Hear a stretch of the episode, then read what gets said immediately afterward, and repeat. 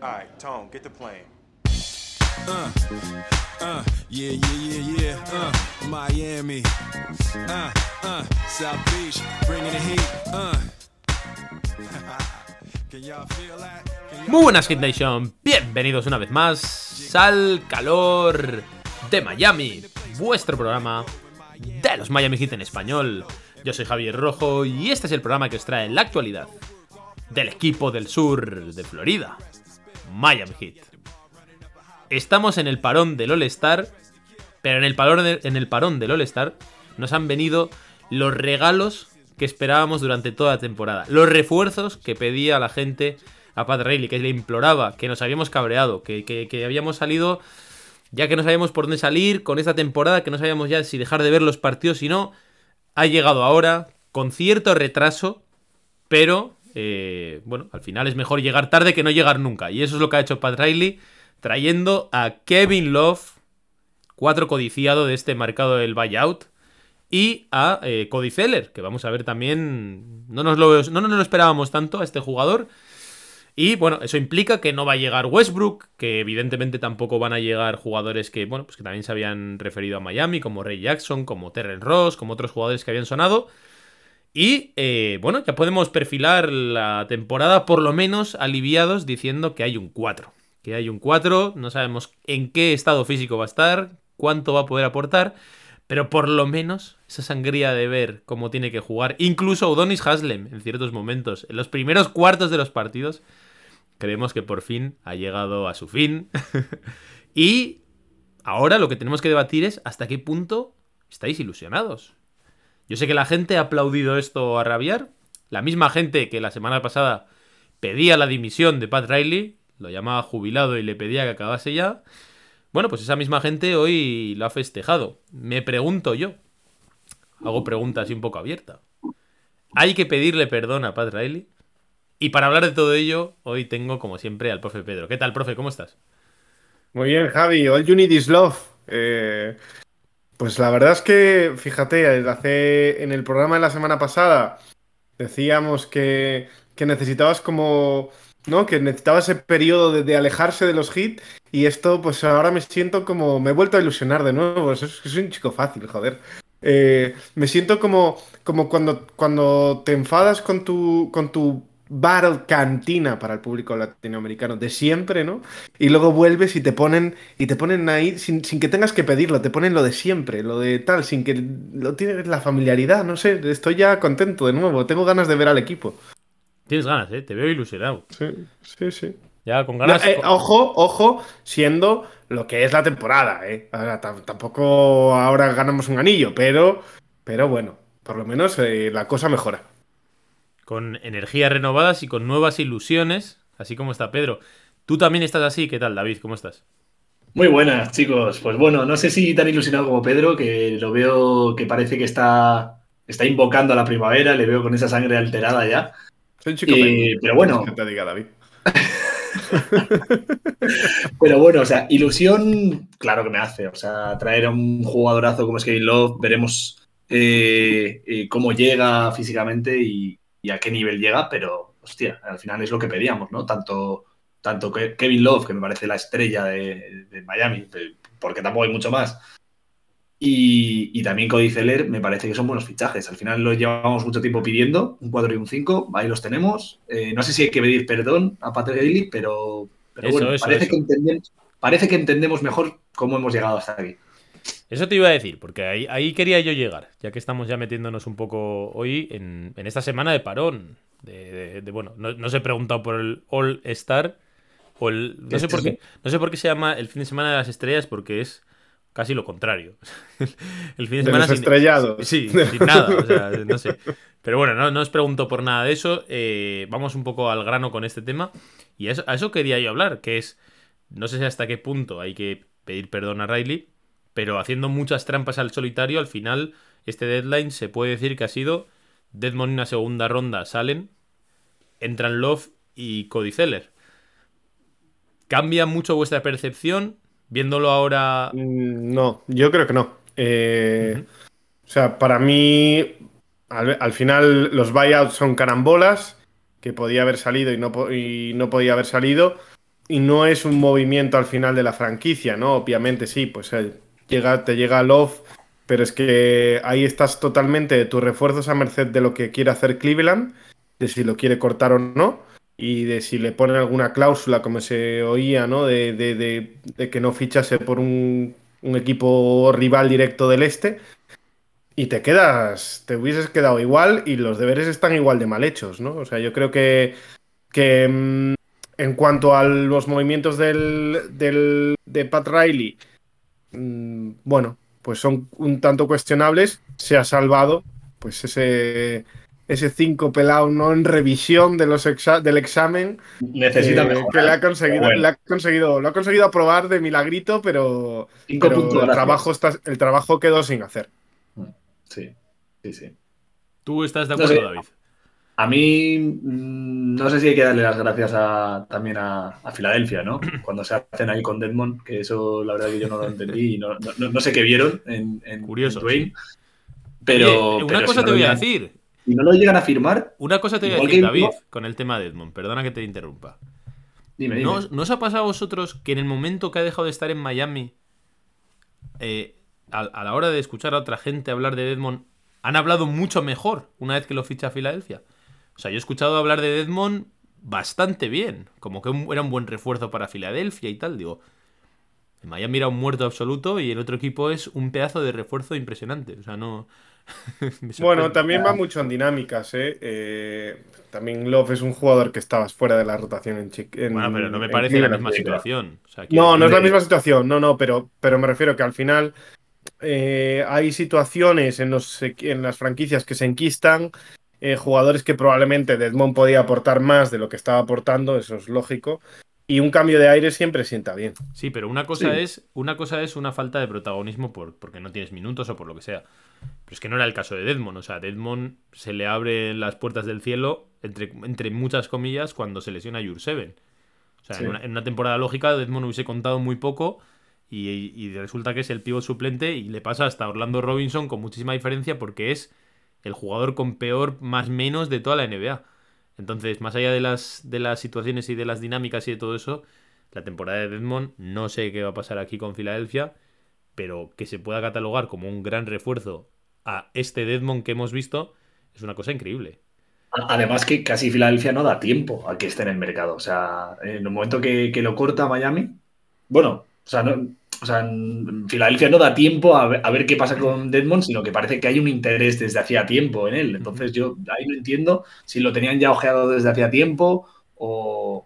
o- Bueno, ya sabéis que también son las, como son las historias del hype de la NBA, ¿no? Y de, y de las tendencias positivas, que si a perro flaco todos son pulgas, en- también al contrario. Y el, y el equipo que parece que es el equipo de moda, de moda todos los jugadores resulta que son eh, Michael Jordan eh, en, cada una de sus posiciones. Entonces, pues, bueno, al final eh, las historias de la prensa la que las que venden y, aquí se trata de ensalzar pues al que va bien y al que va mal pues ni mirarlo. ¿Qué decías, David? Perdona. De lo de Love. De, bueno, pues ya no me acuerdo, pero vamos, que... mm, Fue un momento de lucidez. Sí, o sea, No, no, es, no, es no mi te iba a culpa, decir, ¿eh? Le, le he cortado yo y ahora le meto en este jardín, ¿eh? También te digo.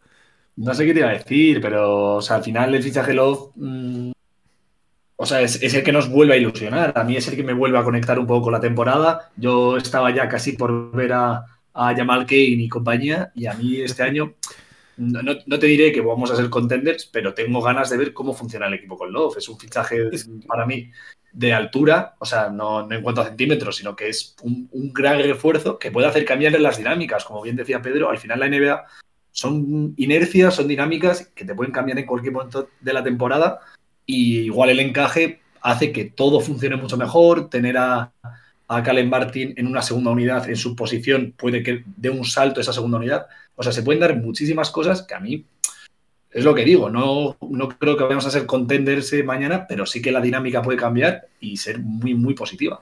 Que lo, comentábamos ah, en, en el episodio de la semana pasada. A nivel aficionado es importante este tipo de cambios. O sea, meter sangre nueva, sangre nueva porque la temporada, la regular season NBA es muy larga Y, al final, pues muchos partidos te, da la sensación a veces de tener como un déjà vu constante, ¿no? De, partidos que ya he visto, situaciones que ya he visto.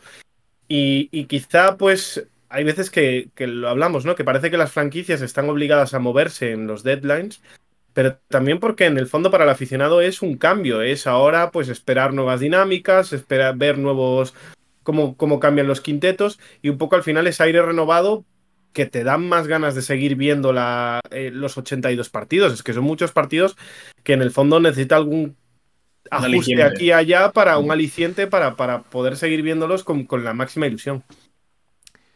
Eh, yo creo que estamos un poco los, las tres tonalidades. Está Pedro que no le arregla mucho. Está David que sí que le arregla un poco más. Y yo, analizando un poco todo el deadline de Miami y bueno, un poco veniendo de lo que veníamos, creo que si miramos la con más perspectiva, es un buen deadline para Miami. ¿eh? o sea, quiero decir, dentro de lo que cabe, podía ser mucho mejor, pero no es tan malo, por supuesto, como lo decíamos la semana pasada. Ni siquiera diría que es malo, porque la semana pasada veníamos muy tristes por varias razones. Una de ellas es por no haber podido mover a Laurin y a Duncan Robinson, eso no, tiene solución. pero, pero también por no haber traído un 4 después de toda la temporada y tal. A ver, viendo lo que se ha pagado en el mercado por otros jugadores, que hemos llegado a ver incluso 5 segundas rondas por Jay Crowder, yo personalmente me, creo que es una buena solución teniendo en cuenta que si Miami hubiese hecho esa adquisición de Crowder o de cualquiera de los cuatro que estaban en el mercado, incluso Vanderbilt, el que queráis, tampoco hubiese cambiado mucho el techo de, de, Miami con respecto a, en este caso, Kevin Love. A mí es la sensación que me da. Entonces, poder haber sacado esta solución, teniendo en cuenta que solo te ha costado, entre comillas, dar una segunda ronda, más allá de que te haya salido mal, porque la realidad es que a Miami le sale mal la apuesta por Deadmond y todo eso. Pero al final, dentro de todas las opciones, quizás si me lo dices, si antes del buyout sé cuáles eran las opciones reales, quizá esta es la, que más me hubiese gustado. O sea, porque no estaba dispuesto ni a pagar en piezas, ni a pagar en rondas.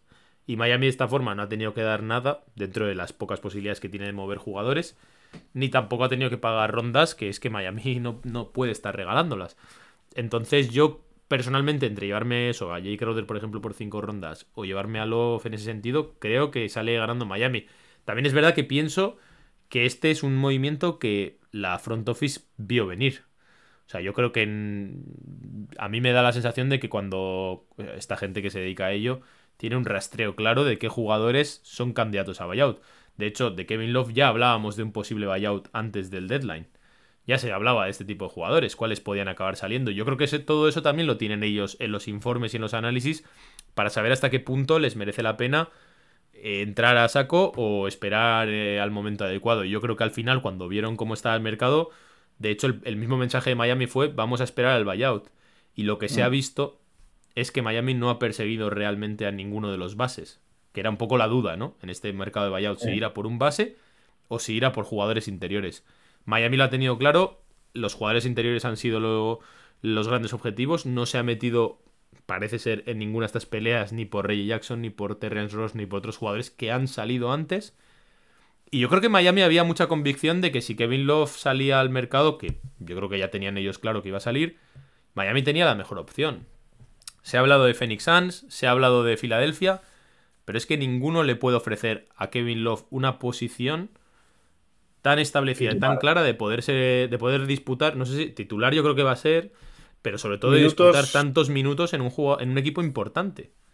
Mm. Hay que ver también, hay que, hay que ver también Kevin Love cuántos minutos aguanta, ¿eh? Es un jugador que ya. Cosa, claro. Que, que, ya no está para para 30 minutos, 30 y pico minutos de calidad. O sea, está para más cercano a los 20, 19, 20, 21, 22, no sé. Habrá que ver ahí a ver cuánto aguanta él y cuánto aguanta su cuerpo, que recordemos que es un jugador ya de 34, 35, puede ser. 34. Eh, y, y que, bueno, que, lleva varios años también jugando un rol que no es de, de, grandes, de grandes minutadas. Por tanto.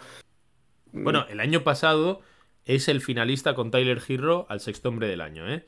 Es decir, mm. el gran bajón se da este año. El año pasado tiene una temporada fantástica.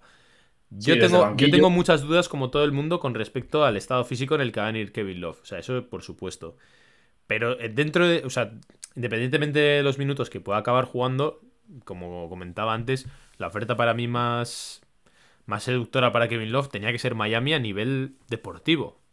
O sea, quiero decir. Sí, a, nivel, a nivel de garantizarle un puesto de titular en el claro, o, de, o de ganar O bueno, minutos. o de porque gran- es que o en unos grandes Phoenix minutos. Suns- en unos Phoenix Suns, en unos Philadelphia Sixers o tal, como realmente estés tan cascado como puede pasar, te sacan de la rotación y hasta ahí ha sido, ¿sabes? O sea, cambias de equipo y todo lo que tú quieras para nada. En cambio, y de hecho, mm, a mí me, me parece incluso, no, no me extrañaría que Kevin Love realmente haya pedido el buyout por ir a Miami concretamente. ¿eh? O sea, porque al final para ser suplente en Sixers o en no sé dónde, te quedabas en Cleveland, que yo creo que él estaba bastante contento con su franquicia. O sea, no, no, no creo que hubiese mal rollo ahí, tantos años ahí en esa franquicia. Pero claro, es que esto era una posibilidad de ser titular o de lo que sea. A mí me sorprende mucho lo que ha hecho Cleveland, ¿eh? Yo ya Sí. se, se circularon un poco las informaciones de que si Cleveland no estaba muy contento porque pudiese ir a Miami y tal. Yo personalmente creo que si Miami hubiese hecho lo que ha hecho Cleveland, estaríamos aquí rasgándonos las vestiduras, ¿eh? O sea, Sí. Yo, Eh, yo- yo lo que no entiendo es qué pretendía Cleveland. O sea, si estás dispuesto a, hacer- a- a aceptar el buyout y, y dejar a, a Love libre, ¿a dónde te creías que iba a ir? O sea, No, ahí me parece que que, ellos es un poco. tontos no son. Saben que va a ir a Claro. Miami. Y, y de hecho, No sé, sea, si, no no- sé- sí, si ha salido la información de cuánto dinero ha perdonado. Kevin Love, no. O sea, igual se ha salido, pero no lo he visto. He visto lo que aceptaba por parte de Miami. Que Mm. creo que va a ser. Creo que Miami tenía una bianual o una mid-level o algo así que le una iban a- bianual, la bianual. No, iban a ser 3,8 o 3,6 o algo así, creo Sí, que iban a ser. que, que también era más lucrativo de lo que en general también le podían ofrecer. Es que la, me- la mejor oferta para Kevin Love era Miami, sin duda. Pero. A ver, O sea, Cle- me- me Cle- sorprende. Cleveland, no, no sé cuánto dinero le perdonarán, sinceramente. Tampoco sé si importa mucho, en el sentido de que al final no lo hacen tanto por el dinero porque le quedaba un año. Entonces tampoco creo que. mm, Bueno, un año. Unos meses. O sea, realmente a Cleveland le daba igual ese dinero. Aquí el tema es más, yo creo que hacerle un favor más sentimental a un jugador que ha estado tantos años y que Mm. se ha portado bien con la franquicia y portarse bien con él. Pero es que la realidad es que un enfrentamiento en primera ronda, Cleveland Cavaliers Miami Heat, es probable, es, es posible, está dentro de las posibilidades. Y si no hubiesen reforzado ellos a Miami, enfrentarte a Miami en playoffs sin cuatro titular o sin un cuatro grande para jugar con Jarrett Allen y con Mobley, casi que era un, no te voy a decir un caramelito, pero sí que era un escenario muy bueno para ellos en esta temporada. Entonces, reforzar a Miami, independientemente de cómo salga de esa forma, De forma a mí, gratuita. a mí O sea, me cuesta mucho entenderlo, de verdad. A mí lo que me sorprendía un poco de todo esto era que, primero, parece, ¿eh? los hechos que luego como los, como los recibimos nosotros, a luego como son en, la ver- en verdad, hay que verlo, pero sí que parece que aceptan el buyout y luego ven con malos ojos el posible, el, posible interés o que firme por Miami. Es como, a ver, eh, ¿qué pretendías? O sea, era bastante obvio que si, si aceptáis el buyout y llegáis un acuerdo con Love, vaya a firmar y si no era Miami, era Filadelfia que estamos casi en las mismas. Sí, o sea, es posiblemente un contrincante en primera, segunda ronda en playoff. O sea que no había, no había mucho, mucha historia. A ver, yo creo Sí, que el ellos, movimiento- ellos lo sabían. O sea, sabían que. sa- Saben los riesgos. Por eso me sorprende. Pero está claro Sí, que lo han hecho. O sea, y ya sabían lo que iba a pasar. O sea, tonto tampoco son. A mí me- de verdad que me sorprende mucho, ¿eh? Pero bueno, vamos a ver. Hablando un poco del, del encaje de Kevin Love en Miami. Empiezo yo. Eh, a mí me parece el 4 ideal para Bama de Bayo si, evidentemente, vamos a ponernos una hipótesis de que está mínimamente sano, ¿vale? Si está mal, pues, pues mm, da igual todo lo que vamos a hablar aquí. Eso lo vamos a saber pronto y de hecho es una de mis grandes dudas. Pero a mí me parece que es precisamente el grande que necesita Bama de Bayo. ¿Por qué? Primero de todo porque es un jugador que es capaz en ataque de jugar abierto. De hecho es casi la faceta que más ha explotado en los últimos años, incluso en la época con LeBron James. Entonces yo creo que eso proba- pro- eh, provee spacing a este equipo, provee también capacidad reboteadora, también ofensiva y evidentemente centímetros. A mí eso en ese sentido me parece que está muy bien. Y de hecho, la, En la gente- ofensiva, y ahí te corto, Javi. O sea, defensivamente, bueno, Love toda su carrera ha sido un muy buen reboteador. Eh, eso no se lo descubrimos a nadie. Mm, no sé Doble hasta Doble qué punto. era su, su mote Sí, en Minnesota. sí. No, no sé hasta qué punto eh, el rebote ofensivo vaya a ayudar tanto. En el caso de que al final, si juegas abierto, juegas lejos del aro y por tanto es difícil que cojas rebote. Pero sí que en el rebote defensivo creo que va a ayudar mucho. Y, y este equipo necesita. A mí me parece interesante a que no descargue en ataque Ama de Bayo de esa necesidad a veces quizá de fijar tanto al center, al center rival. Porque el que puede conseguir muchos rebotes en ataque es a de Bayo. O sea, no, no necesariamente por Love, pero sí porque haya un cuerpo del que te tienes que ocupar. A mí por esa parte, mm, ya te digo, o sea, me, me encaja muy bien y además no me preocupa tanto que haya escenarios en los que Love no se adapte bien, porque lo que necesitaba Miami precisamente era eso, el tener Herramientas distintas Claro, diferentes, alternativas. las demás ya las tenía. Los planes B y C los tenía, le faltaba la. Ahora ya tiene un plan A, que es Kevin Love, que va a ser titular casi con total seguridad. Bueno, hay más, hay, más, hay más planes que los da Zeller y ahora hablamos de él. Ahora, ahora pasamos a ese Ahora punto, a ver. Es Sí, muy interesante ¿eh? esa parte. sí- siguen siendo planes F, G, C o Sí. D o lo que sea. Pero el A ahora tienes que es Kevin Love. Y a partir de ahí, ya dependiendo del escenario y dependiendo del desarrollo de los jugadores, podemos pensar que quizá Porque- Highsmith puede jugar. Porque vosotros creéis, vosotros creéis que Love va a ser el plana frente a, a Caleb Martin o no? Yo no tengo Yo- ninguna yo- duda. yo que sí. No, que yo sí. no es que lo espere, yo estoy seguro que sí. Yo estoy seguro. Seguro. O sea, yo, creo que, de hecho, el reforzar tanto la posición interior mm, manifiesta Seguro. ¿no? el, el deseo de cambiar el sistema, ¿no? Un poco de Miami, de ese 4 eh, bajo, de Calen Martin, y, y que creo que muchos de esos problemas esta temporada venían por ahí. Yo te o voy sea, a dar varias que- razones por las que no, no tiene sentido que no sea titular. La primera y quizá más importante es que la segunda unidad no encaja en absoluto. La segunda unidad de Miami tiene unos problemas defensivos brutales, en el que tienes que convivir con Struz y con otro tipo de, perfiles que es imposible que juegue Kevin Love ahí con ellos si, si, si te quiere y con, y con un jugador como Cody Zeller o como Jurseven. No puede jugar en la segunda unidad Kevin Love porque es que eso destruiría todas las posibilidades de hacer una unidad potente. La máxima posibilidad de Kevin Love para sobrevivir en defensa es que precisamente lo tape a De Bayo. Le ayude mucho a cerrarlo con una zona y con todo esto. Pero que sea De Bayo quien es, como siempre, el eje defensivo. Y luego, por otro lado, que evidentemente, y aquí andamos pues un poco como cuando hablamos de los contratos y cuando Giro tenía que ser titular y tal. Ellos le dan. le- la promesa por la que viene Kevin Love es precisamente para eso, para que sea titular. O sea, tú a un jugador como Kevin Love que te ha elegido a ti por encima de irse a Phoenix, por encima de irse a Filadelfia, no va a ser para que Caleb Martin sea titular. O sea, es que. Porque para ser suplente ya lo eran allí, con un equipo mil veces mejor en el, sobre el papel. Entonces, Kevin Love va a empezar siendo titular seguro. Otra cosa es que luego, quizá, con el tiempo, si las cosas no salen bien, si él físicamente se encuentra mal, o no sé, los parciales son malos, ahí es posible que cambien. Pero yo estoy convencido de que la apuesta con Kevin Love es haberle garantizado ser titular. Y es que además no hay un porqué que no lo sea. O sea, es que no hay manera de encajarlo si no es titular. No hay un 4 que, le- que, que funcione bien sin Love. O sea, mm, está mm, claro, clarísimo que va a ser titular. A mí me extrañaría un mundo que no lo sea, vamos. O sea, yo os lo dejo ahí. Me extrañaría una barbaridad, no entendería nada, ¿eh? Sería una cosa que me dejaría atónito, pero bueno. Y, y sobre todo por lo que tú dices, Javi, sobre todo por la segunda unidad, no tanto por la primera. O sea, la primera, pues más o menos pues, lo, puedes, lo puedes llevar como has llevado toda la- todo el inicio de temporada, pero la segunda unidad, ¿qué haces? Sí, Con la- pero aunque, lo pudieses tapar en la segunda unidad, tú tienes, en el momento que estás, yo creo que la- lo que tiene que hacer Miami es probar si esa posibilidad funciona, porque el techo más alto es con, con Love, no es con Caleb Claro. ni con Highsmith. Entonces tú vas a tener que probar eso y si las cosas no van, habrá que cambiar.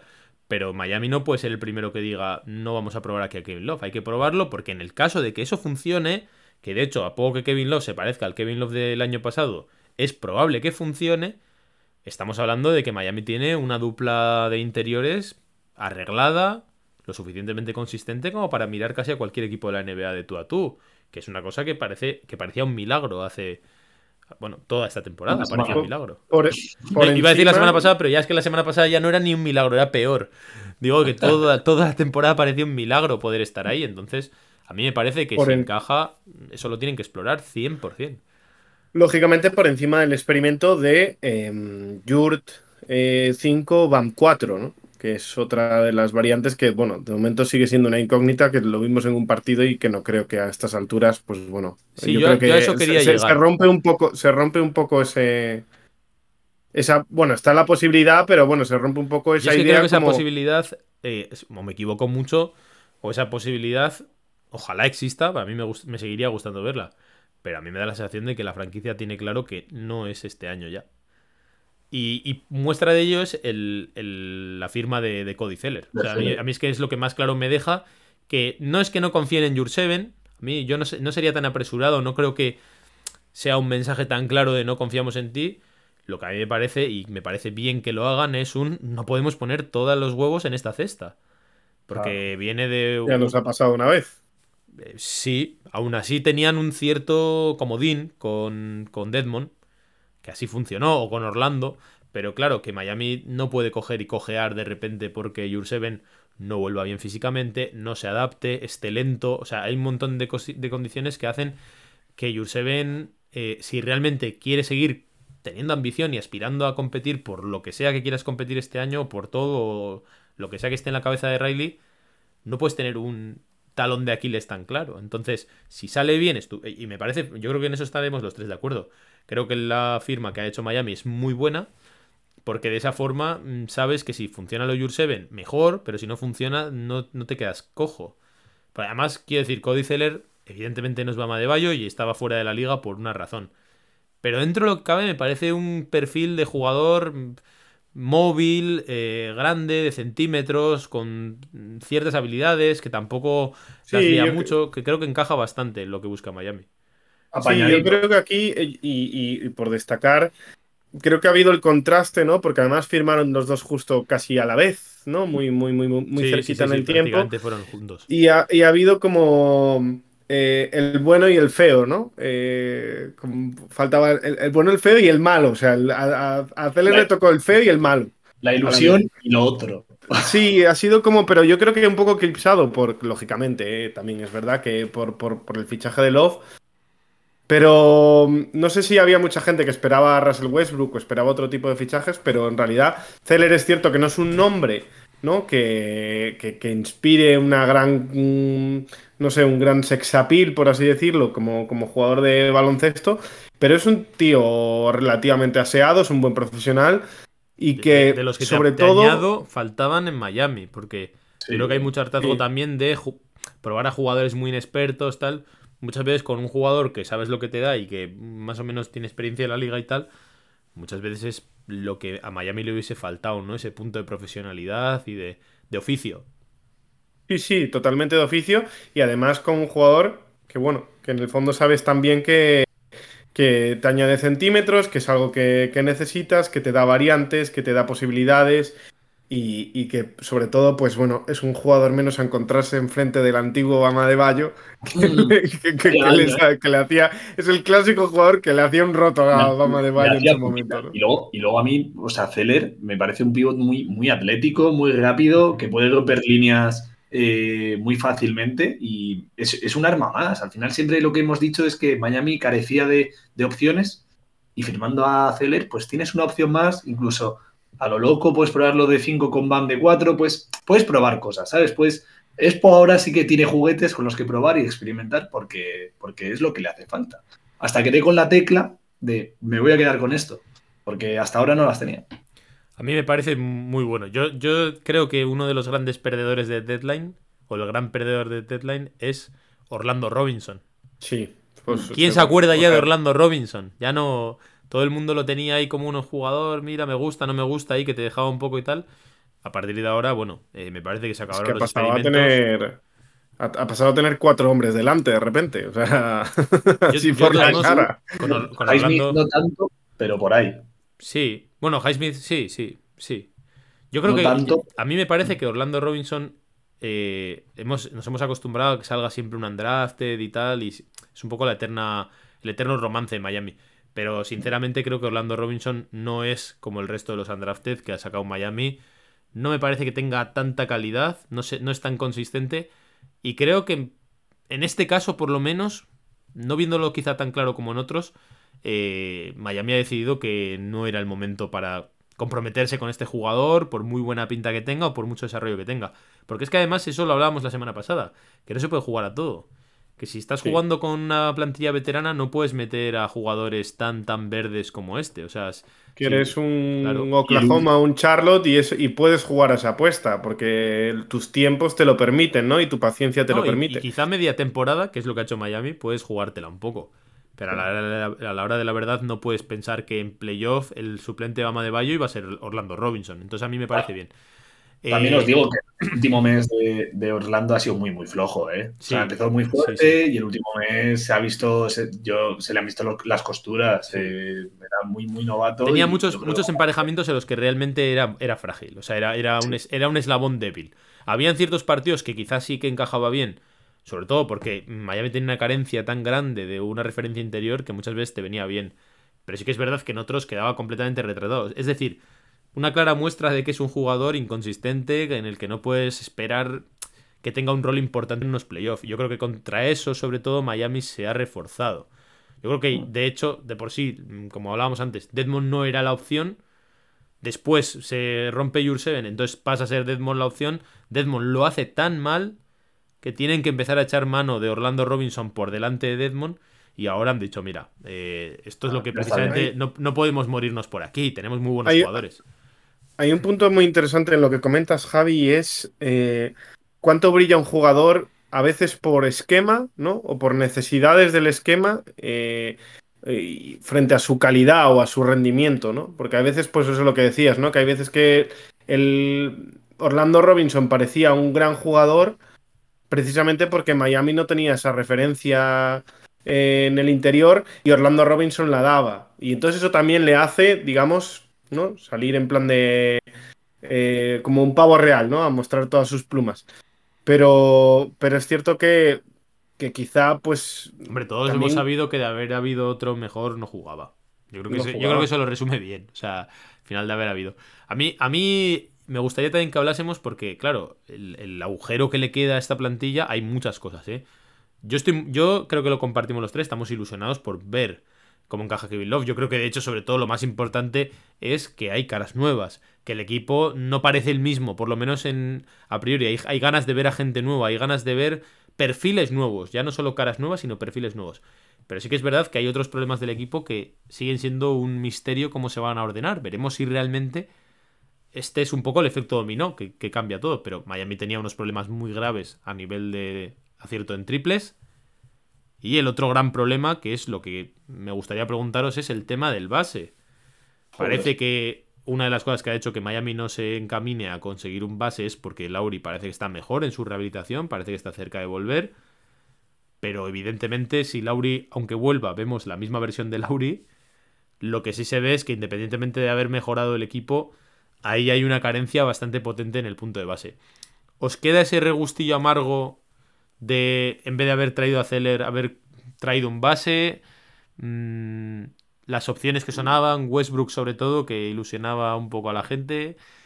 Algunos O sea, se arrepienten, no, no os veo muy convencidos. Yo creo que. No, no especialmente. Yo, o sea, no había nombres que me llamasen especialmente la atención o que creyese John yo Wall, que por pudiesen ejemplo, también aportar. está en el mercado aún, no tiene. Son jugadores que al final eh, te pueden salir o tiene pinta. Es una apuesta más, eh, como si otro equipo eh, apuesta por Lauri ahora mismo, ¿sabes? O sea, es un estilo de ese jugador de que es una moneda al aire, a ver si te sale bien o te sale mal. Y no sé, yo creo que más allá de, de son los lo que mitificamos el nombre que les queda a algunos de esos jugadores, básicamente. Sí, o sea, Y no yo- creo, no, sinceramente no creo que fuesen a aportar mucho más. Eh, creo que quizá los grandes problemas de Miami estaban más en el interior eh, y, y ha ido, ha tirado por ahí. No sé, no, no, no lo veo complejo. Que por cierto, y eso no lo hemos hablado, en la- eh, y, y ahora si queréis volvemos al tema del base. ¿eh? ¿En qué lugar deja esto el resto de la temporada Jovic? Que es en jugar nada y menos. Bueno, ¿no? donde estaba ya, ¿no? Sí. Sí, Sí, pero bueno, no con media mucho. temporada. Un poco lo que hablamos de la temporada que quizás si la ¿Tú crees que si no hubiesen como- venido estos hubiese jugado Jovic? Bueno, tienes de- depende de la filosofía con la que se la tome Miami ya. pero o sea, a- es lo que decía yo. A mí me hubiese gustado, pero no, ya se veía que no contaba ni aunque la casa se estuviese cayendo a cachos. O sea, Ya, pero, pero, pero si cambias, si cambias las expectativas, ¿no? que es lo que hablábamos un poco en el otro programa, y ya das por sentado un poco que no vas a poder competir hasta eso ese Miami punto. no lo podía hacer, David. Ya, ya, pero que Sí, lo lo que- hablamos así. No, Y nosotros estaba- estábamos hablando del aficionado, pero la franquicia no puede hacer eso. La franquicia no puede cambiar las expectativas. No puede. No, porque tienes a Jimmy Butler y a Bama de Bayo. Entonces no puedes decir, voy a ver si desarrollo a Tyler. Es que no se lo puede Pero- permitir ni la franquicia. Pero ¿quién, quién iba a jugar otra vez? ¿Haslem?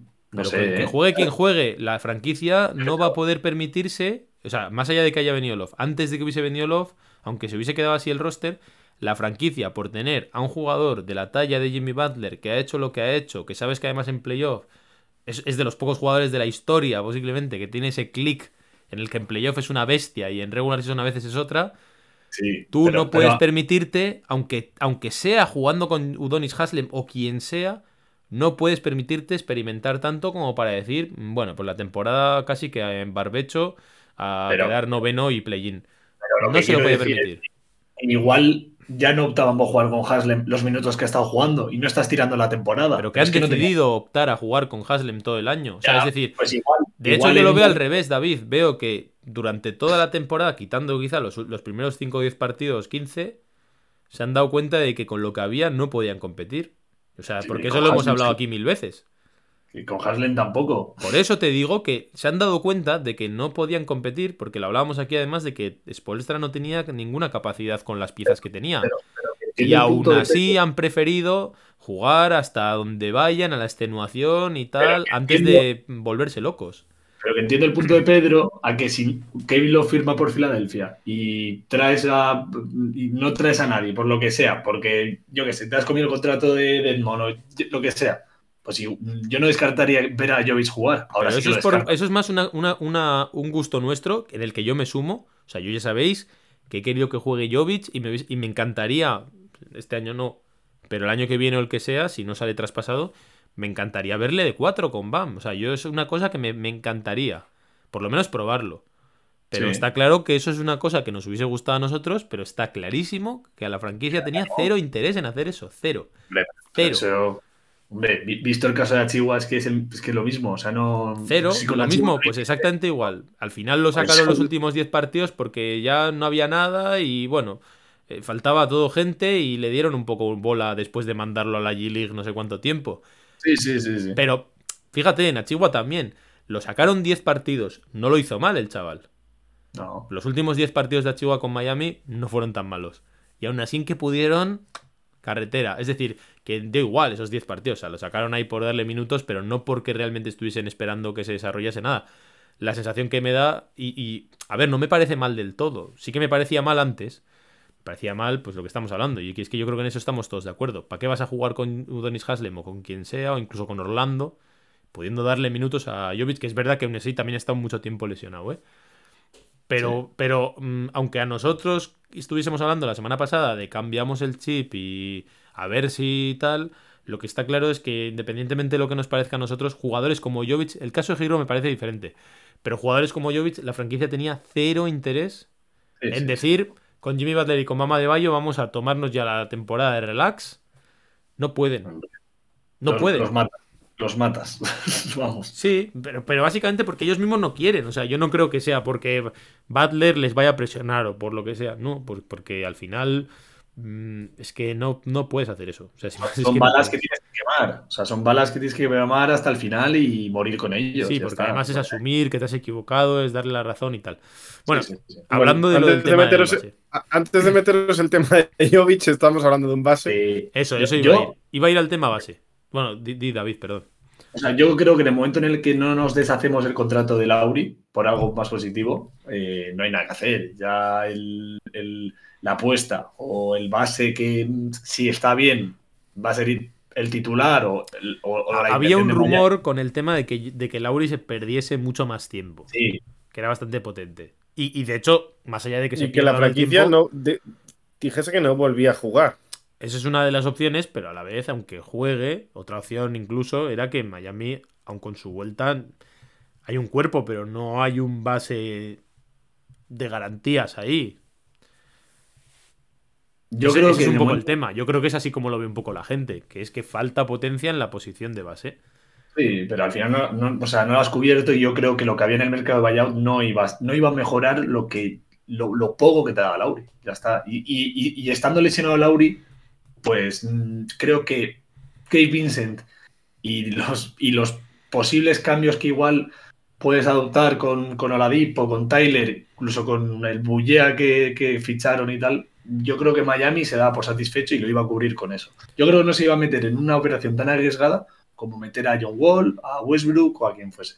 Yo creo que eso era demasiado riesgo para Miami con todo lo que ya suponía. Yo creo que hay jugadores que sí que han interesado. O sea, yo, por ejemplo. Bueno, Westbrook hubo, hubo, de hecho, Miami pidió referencias de Westbrook. Y, y lo que se dice en España de pichi pichá, ¿no? Eh, eh, al final, algunas buenas y sí, al- algunas buenas y otras malas. Entonces, pues entre las du- entre la duda, eh, la duda, gran película, por cierto, pues eh, se quedó como está. Yo de todos modos no estoy de acuerdo, ¿eh? no estoy tan de acuerdo. Creo que hay algunos jugadores que sí que me parece que han interesado a la franquicia. Por ejemplo, el caso de Reggie Jackson o tiradores como Terren Ross. El Reggie Jackson yo creo que estaba lejos, Javi. Ese es el tema. O sea, una pero- cosa es pero- que interese, ¿eh? Bueno, Pero, pero interes- interesar sí que interesaba. El tema es que, evidentemente, este tipo de jugadores prefieren irse a un Denver que irse a un Miami. Yo creo que en eso estamos, estamos todos de acuerdo. Pero no me parece que Miami esté tranquilo con lo que tenía. Yo creo que sí que había algunos jugadores que podían interesar. Y la duda con Westbrook no es lo mismo que lo de Irving, pero es, va, va un poco por ahí, ¿no? Al final es un riesgo potente. También os voy a decir yo una cosa, y con el tema Westbrook vengo un poco calentito. Después de debatir con gente por Twitter y bueno, en el grupo y todo eso.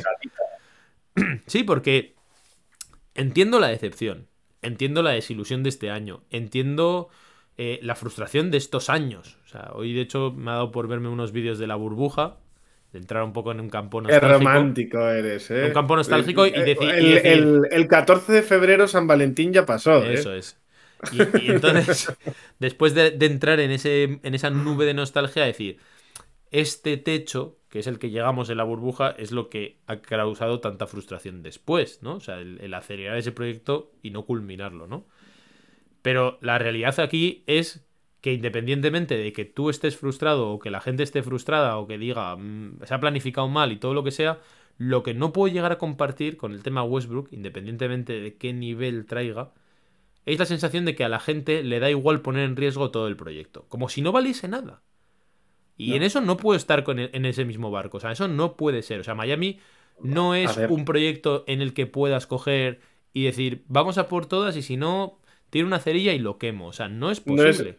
No es la, y yo, siendo yo lo que defendí en su momento, en parte de eso, no es la misma situación con Russell No. Westbrook que con Kyrie No estoy, diciendo, no estoy diciendo eso. Yo solo hablo del, del tema Westbrook porque, voy a poner un poquito igual de contexto. Los últimos cinco años de Westbrook son caos total, ¿vale? Sí. Caos deportivo, ¿vale? Es que en el, tema, en el tema Irving no es un caos deportivo. O sea, quiero decir, el problema con Irving y por lo que, Es le lo que lo hace especialmente complejo es que deportivamente es, es un mago. Y luego extradeportivamente, como no lo puedes predecir, ¡pum! Explota y no, no tienes nada que hacer. Pero el caso de Westbrook es un tema deportivo. Es un tema de que los últimos cinco años, allá donde ha ido, quitando un periodo muy concreto en Washington, ha sido todo un desastre. Fue un desastre el experimento en Houston. Fue un desastre el experimento ahora en Lakers. O sea, es que es un desastre allá donde ha estado. Fue un desastre incluso el último experimento que tuvo en Oklahoma con Carmelo y con Paul George. Es un desastre todo. Sí, sí, sí.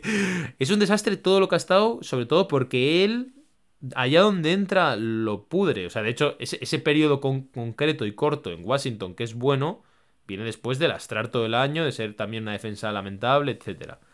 Entonces, eso evidentemente cada año casi te diría que ha ido a peor, aunque la última temporada también en Lakers no haya sido tan buena. Entonces, ¿qué pasa? Que la apuesta de Westbrook es un poco a cara o cruz, ¿no? Si te sale bien, pues como m- Más bien viene de la lógica de como no hay nada que perder, y eso yo no puedo compartirlo en Miami. O sea, no puedo compartirlo. O sea, no, es, no, no me vale eso de que no hay nada que perder. Sí hay que perder, hay muchas cosas que perder. Tienes dos jugadores que son All-Star, por mucho que a Jimmy Butler no le haya apetecido ir. ¿O quién va a decir que Jimmy Butler no es calibre All-Star? O calibre Joder. top 5, top 10 en los playoffs del año pasado. Abama de Bayo que está haciendo un salto de calidad como el que le pedíamos toda su carrera. A Tyler Hero, que aunque no sean tus mayores expectativas, sigue siendo un jugador joven con un proyecto y con un futuro importante y prometedor. Con jugadores de rol interesantes como Oladipo, Vincent, Struz, cada uno con su pero jugadores interesantes. Es un equipo consolidado en la zona noble del este. O sea, no puedes coger y decir, bueno, total, como da igual, como si. A mí es que a veces esos puntos catastrofistas nos hacen no valorar lo que hay en el hoy. Y es que la realidad es que Miami no es, no sé, un equipo tipo Indiana Pacers en absoluta desconstrucción, des- que bueno, ahora está un poco floreciendo otra vez, Pero yo qué sé, o sea, no es un equipo que esté absolutamente desesperado y que se haya muerto No es, y. no es Portland. No es Washington, Portland por, por ejemplo, Portland, o sea, que son un poco lo mismo, ¿no? ¿No? Y de hecho yo creo que ni siquiera en esos proyectos tendría sentido, pero es que en Miami la lógica esa de como no vale nada y todo tirarlo por ahí, yo eso no lo puedo comprar. Y con Westbrook, y con Westbrook hay gente que lo quería, yo no lo quería en absoluto, en absoluto. O sea, la única opción en la que yo quería a Westbrook era cuando veía que no iba a venir nadie, estaba embajonado y triste, y ya está. Pero en un momento en el que dices, bueno, con, a poco que se apañe un poco, incluso con, con que me digan que lo de Jurseven y Bam lo van a probar, yo no quiero para nada a Westbrook. Porque es un jugador que hay un montón de evidencia de que no funciona, no es compatible. Y de hecho lo han fichado hoy los Clippers, pues para ellos, mejor. Para mí el riesgo es tan grande que es muy poca la posibilidad de que eso funcione. O sea, no es al revés, no es... Si funciona es... O sea, es que la, la posibilidad de que Westbrook funcione allá donde esté, en el caso de los Clippers, no sé cuál porcentaje es. Sí, Yo en eh, todo caso, el, el perfil que quizá hubiese metido, aunque a mí no me gusta nada, a mí no me gustaba ninguno de los jugadores. Pero de las posibilidades reales, yo, aunque no me gusta nada, y de hecho, a nivel personal cada vez me cae peor, es John Wall. Pero porque John. Wall mm, no espero nada de ese jugador, pero sí me parece un base anotador. Que es Hoy lo os que diré, me parece que Miami no tiene. hoy os diré una cosa que vi en Twitter que me hizo gracia, que es, eh, ponían a los tres de Clippers, ¿no? Paul George, eh, Kawhi y Westbrook como un Big Three, y decían, ¿quién puede parar este Big Three? Y el primer comentario salía, Westbrook. Claro. y es que es totalmente así. Claro. Es así. O sea, sería- hubiese sido gracioso verlo en Miami eh, con el spacing que puede haber entre Westbrook, eh, Butler y Adebayo. La eh, defensa eso- de Westbrook con Girro. Sí, que sí. Es que eso es, es un auténtico caos y con la, y con la manera de, de- de ser líder y de, no sé, y de encajar todo esto que tiene Westbrook. Es que el lenguaje corporal que tiene. es- todo, o sea, es que allá donde va ha podrido un poco todo y, y- y no sale precisamente... La sensación que me da es que no sale precisamente aprendiendo nada, porque como siempre hay alguna franquicia que lo ha querido, o sea. Lakers llega vía traspaso porque lo quiere LeBron. O sea, es que no se lleva realmente golpes tan duros en el ego, más allá de este momento, igual Lakers, pero del que tampoco acaba saliendo tan mal porque sale como sexto hombre, porque Paul George le llama, oye, ven, por favor. O sea, ¿cómo va a reconducirse este jugador a aceptar un rol diferente? Y es que ni siquiera es un super anotador, es un super amasador de bola que te lleva o al camino del bien o del mal, y la gran mayoría es al mal. Y yo por eso digo, el, el único base que hubiese firmado, si acaso, a mí me gustaba más Ray Jackson, por un perfil más bajo de, de, de mentalidad, de, de creerse, de estatus. Pero Ray Jackson, entendiendo que estaba fuera, y de hecho por eso es al que han firmado, al que más novias ha tenido es Ray Jackson. Pero después hubiese sido John, John Wall, pero básicamente porque ni Vincent ni Lauri tienen esa capacidad de generar su propio tiro, que John Wall sí, pero a mí no me gusta, ¿eh? Yo es un jugador que tampoco tengo especial interés por este John Wall 2023. Ahora bien, eh, teniendo en cuenta que Miami no ha cogido ningún base y tal, yo no sé qué va a pasar con Lauri, ya os lo dije hace unos meses, no tengo claro que vaya a ser titular. Lo que sí tengo claro es que hay muchos jugadores que me da la sensación de que también se han pasado un poco todo el año así, no sé decirte holgazaneando, pero eh, bueno, en una situación de zona de confort que tal, y creo que ahora mismo ya, a poco que funcione un poco Kevin Love, a poco que se estructure un poco el tema este de los rebotes y de esa dificultad defensiva también interior, yo creo que hay muchos jugadores que tienen que dar un paso adelante, y el primero de todos es Gabe Vincent, que tiene una oportunidad como nunca la ha tenido en su carrera en NBA, 100%. Yo creo que crece la exigencia, ¿no? Eh, lo que te puede dar Love es que por lo menos ya te marca eh, un pistoletazo más serio, ¿no?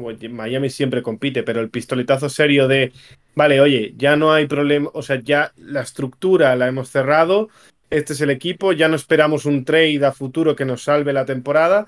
Estos son los jugadores que estamos y a partir de aquí a competir, ¿no? Y eso, y ese modo de competir eh, puede hacer que resalte a los jugadores que, como dice Javi, están un poco hibernando en barbecho, como, como queráis llamarle, que ahora mismo están pues eh, destacados de un bajo rendimiento y que, y que ahora mismo, pues casi por inoperancia de, de, de la temporada, de, la, de, sus, de sus competidores dentro del equipo, ¿eh? del resto de jugadores, pues eh, han sobrevivido. No sé, o sea, mm, tampoco, tampoco descarto un resurgir, mm, yo qué sé, leve de Kyle Lauri. O sea, Yo, mm, yo no tengo muy claro, ¿eh? Yo no lo descartaría que se consolide o que se acabe un poco el debate con Kyle Lauri. O sea, no lo creo, ¿eh? pero no lo, no lo descarto, porque también es un pistoletazo de salida para todos otra vez, yo creo. Es un, es un volver a empezar la temporada, entre comillas, con un proyecto diferente que puede estar todo el mundo otra vez enchufado y, y puede ver Lauri la, la oportunidad de otra vez engancharse a la temporada. No sé si va a A pasar. mí me cuesta a mí- mucho pensar en ese escenario, tío. Porque. a mí- no, no, claro, a mí también me cuesta Pero, mucho, ¿eh? pero me, me cuesta. me- se me hace más fácil pensar en otros es- escenarios que ese. O sea, se me hace más fácil pensar que Gabe Vincent dé un paso adelante, siendo difícil también, y que haya otros jugadores que también den un paso adelante, que un jugador del estatus de Lauri, después de llevarse todos los palos que se ha llevado este año, después de tener 200.000 oportunidades para realmente venir físicamente bien, después de tener la offseason donde también fue señalado, después de que realmente ahora encima venga de otra nueva lesión, después de saber que el equipo lo ha intentado poner en el mercado y nadie lo ha querido. Me cuesta mucho pensar que con Pero el ego el- que maneja este tipo de gente y posiblemente el desencanto que también tiene él ya por Miami, en el que ya no es ni querido ni nada, me cuesta mucho pensar que Lauri ahora de repente salga de esa situación. O sea, puede pasar, todo puede pasar. Pero, pero esta gente, esta gente es, es- es competidora, ¿eh? Es, el es salto de eh, Pero ha tenido toda la temporada para hacerlo. Y también tuvo ya el, el verano, fue absolutamente señalado por Riley. O sea, quiero decir, esa situación de, adversidad de la que tú puedes salir, venir y decir, os voy a dar Joder, pero aquí. Que lo- también lo lo esperábamos en verano. Si no que año- mejore un poco, va a ser difícil sentarle. Va a ser muy difícil. A mí, es que lo- Tiene que- a mí, desgraciadamente, el escenario que más probable que me parece para que Lauri siga. Perdona, eh, David. No Ah, digo, Sí, a mí el escenario más probable, desgraciadamente, para que Lauri siga siendo el titular, es lo que está pasando toda esta temporada, que es que Vincent Sí. no está dando el nivel. O sea, no lo está dando. Está jugando como un base reserva, reserva average o mucho menos que average para mí de la NBA. O sea, está en No estoy- porcentajes no estoy muy malos de triple. No estoy tan de acuerdo. O sea, yo creo que ha hecho mucho para pasar a Lauri, solo que Lauri es Lauri. Yo no estoy de Y- acuerdo, tío. A mí me parece que la ha tenido, temporada de- ha tenido de- partidos, ha tenido partidos muy concretos. la temporada de muy Vincent concretos, es, pero la temporada es muy mala. es eh. muy decepcionante. No me parece, no me parece tan malo como lo estáis pintando. Ni Yo voy a decir una bar- voy a decir una barbaridad que me vais a comer, pero pones ahora mismo a, a- o sea, la temporada de Vincent, de Gabe Vincent, le cambias el nombre y le llamas la temporada de, de Bouyer. Bouyer Eso es. y, y es la está. misma. Sí, sí, sí. Yo es que, de hecho, hace semanas dije que ponías cualquier base suplente de cualquier equipo de la NBA y era la misma temporada o, o- o mejor que la de Vincent. Y estoy un poco en la misma onda de Pedro. Es que, de hecho, yo creo que si llega a salir un undrafted de estos como Bullea y empieza a hacerlo bien, que está más fácil, más cerca de quitar a Vincent que al revés. Entonces, claro, Lauri es Lauri, sí, pero Vincent no ha hecho absolutamente mm, nada, salvo dos o tres partidos ahí con Milwaukee en donde de repente se destapó todo, para darnos argumentos como para sentar a un jugador como Lauri. Que está en además, eh, que eso es importante. ¿Estando como? Que, que se juegan las habichuelas, que Y es está en que año de te, te contrato. digo más, cuando se, hay un tiempo que se lesionó Lauri o no sé qué le pasó, que estuvo unos partidos fuera, y dije, buah, ahora va a funcionar el equipo. Porque por fin Lauri fuera. Vincent con Girro, que es la dupla del año pasado y tal, yo ya me hacía mis teorías, digo, buah, ahora va a funcionar. Y fue una catástrofe total. Fue una catástrofe total. Y de hecho, la dupla Girro y Vincent tenía un más menos hipernegativo en esos partidos. Entonces, eh, no sé si será tan catastrófica la temporada de Vincent como la pintamos nosotros o no. Pero lo que sí que parece claro es que no ha hecho los méritos suficientes como para ganarse la titularidad, independientemente de los deméritos que ha hecho Lauri. ¿Vale? O sea, quiero decir, si quitamos a Lauri de la ecuación y solo fuese Vincent el base titular de Miami, sería insuficiente. Yo es lo único que te digo, sería muy insuficiente. Y Muy eso no te lo puedes permitir. Pero, pero ya la percepción que tenemos de Gabe Vincent o de Lauri, o sea, es ya muy subjetivo, pero la situación es la misma. O sea, quiero decir, Gabe Vincent lo va a tener que hacer muy, muy bien para quitarle el puesto a Lauri. Sí. Y, y, Lauri, no, y, y Lauri seguir Bueno, este muy, muy bien, no. Yo creo que a poco que el equipo, a poco que el equipo, fíjate que estas semanas quizá que aún no está Lauri, a poco que el equipo funcione se muestre relativamente sólido. En defensa sea capaz de encajar con Girro un poco y tal, darle su espacio y tal. O sea, yo no, estoy pidiendo que de repente Vincent coja un rol protagonista. Es solo que se demuestre que el equipo funciona mucho mejor con Vincent. Con, que solo pase eso y Lauri siga en el mismo tono que ha estado todo el año, que se va a pedir a gritos. Y, estas semanas, vale, que Vincent funciona más o menos bien, como, como estás diciendo. A la que vuelva a estar sano Lauri, no va a jugar. Pues yo tengo dudas. Te lo digo completamente en serio. Si eso se da, yo no tengo tan claro, yo no tengo tan claro que eso vaya a pasar. Y os lo dije hace unas semanas, que es que se, avecina la hora de la verdad en la NBA. Entonces, que tú hasta el deadline mantengas a X jugador y tal, lo hemos visto muchas veces. El año pasado, sin ir más lejos, con Duncan Robinson. Sí. Pero cuando ya llega la hora de la verdad y tienes los datos ahí, y tienes las evidencias ahí de que con este sí, con este no, que este 35 minutos y dos puntos, y 0 de 7 en triples y no sé qué, y el otro con giro bien y tal, ya te digo yo que, o sea, si vuelve Lauri, quizá es titular para volver a probarlo. Pero si la evidencia va siendo cada vez más contundente, que de hecho incluso con esta temporada de Vincent es contundente, o sea, relativamente contundente, o sea, no sé, mm, ahora mismo no lo tengo en la cabeza, pero sé que el récord es positivo con Vincent titular y súper negativo con Lauri titular. O sea, a poco que eso se mantenga un poco y se refuerce un pelín, va a acabar pasando. Yo, yo estoy convencido, o sea, estoy pues, convencido.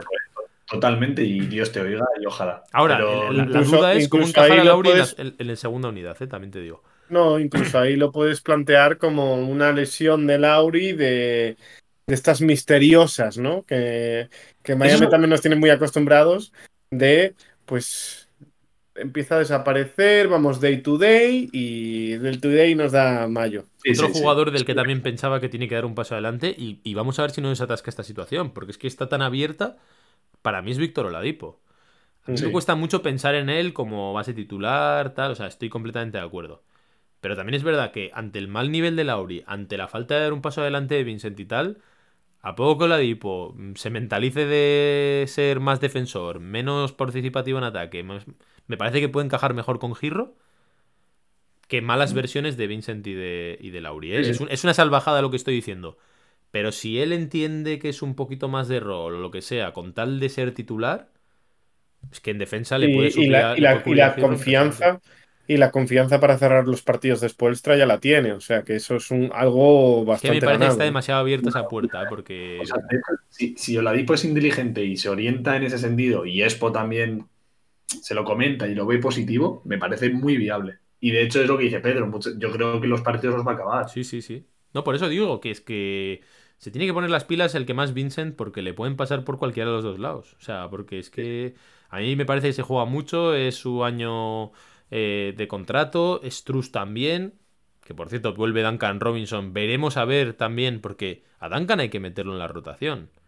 O sea, está bien que tal, pero hay, que intentar meterlo porque tampoco es que Struz esté teniendo la mejor temporada de su carrera como para... Porque Duncan no esté bien, juegue Struz. Entonces, entre los dos ya sabemos que si puedes elegir cuál, esté, cuál está bien, ya sabes que prefieres que esté bien Duncan, porque hay una situación contractual ahí. Así que bueno, nos viene un, un final de temporada apasionante, con ganas, ¿Hay ganas de, ver el equipo. ¿Hay ganas del partido del viernes o no? Muchas, con Milwaukee, por cierto. Eh, porra rápida. ¿Titular Love ese mismo viernes, sí o no, Pedro? Yo creo que no, todavía no. David. Mm, mi corazón me dice que sí, mi cabeza que no. Yo creo que no lo va a ser. Yo creo que sí. Yo creo que sí. Así que eso, y bueno, el Lauri no está.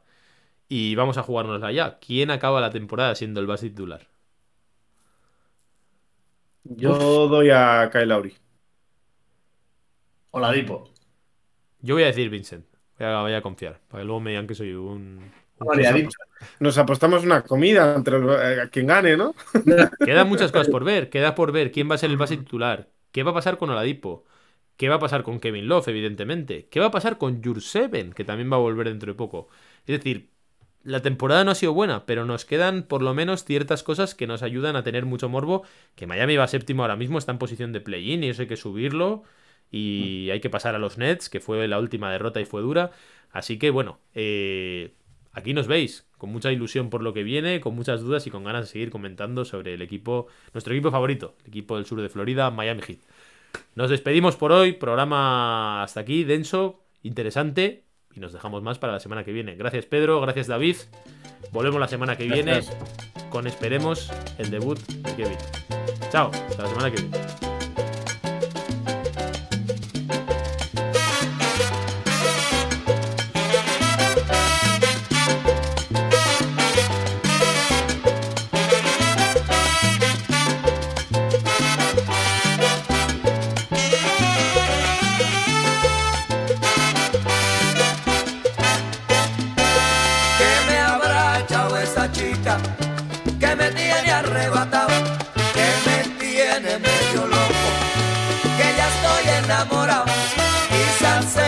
Sus ojitos, o tal vez su caminado, o quizás esas cositas que en su casa ella me ha dado.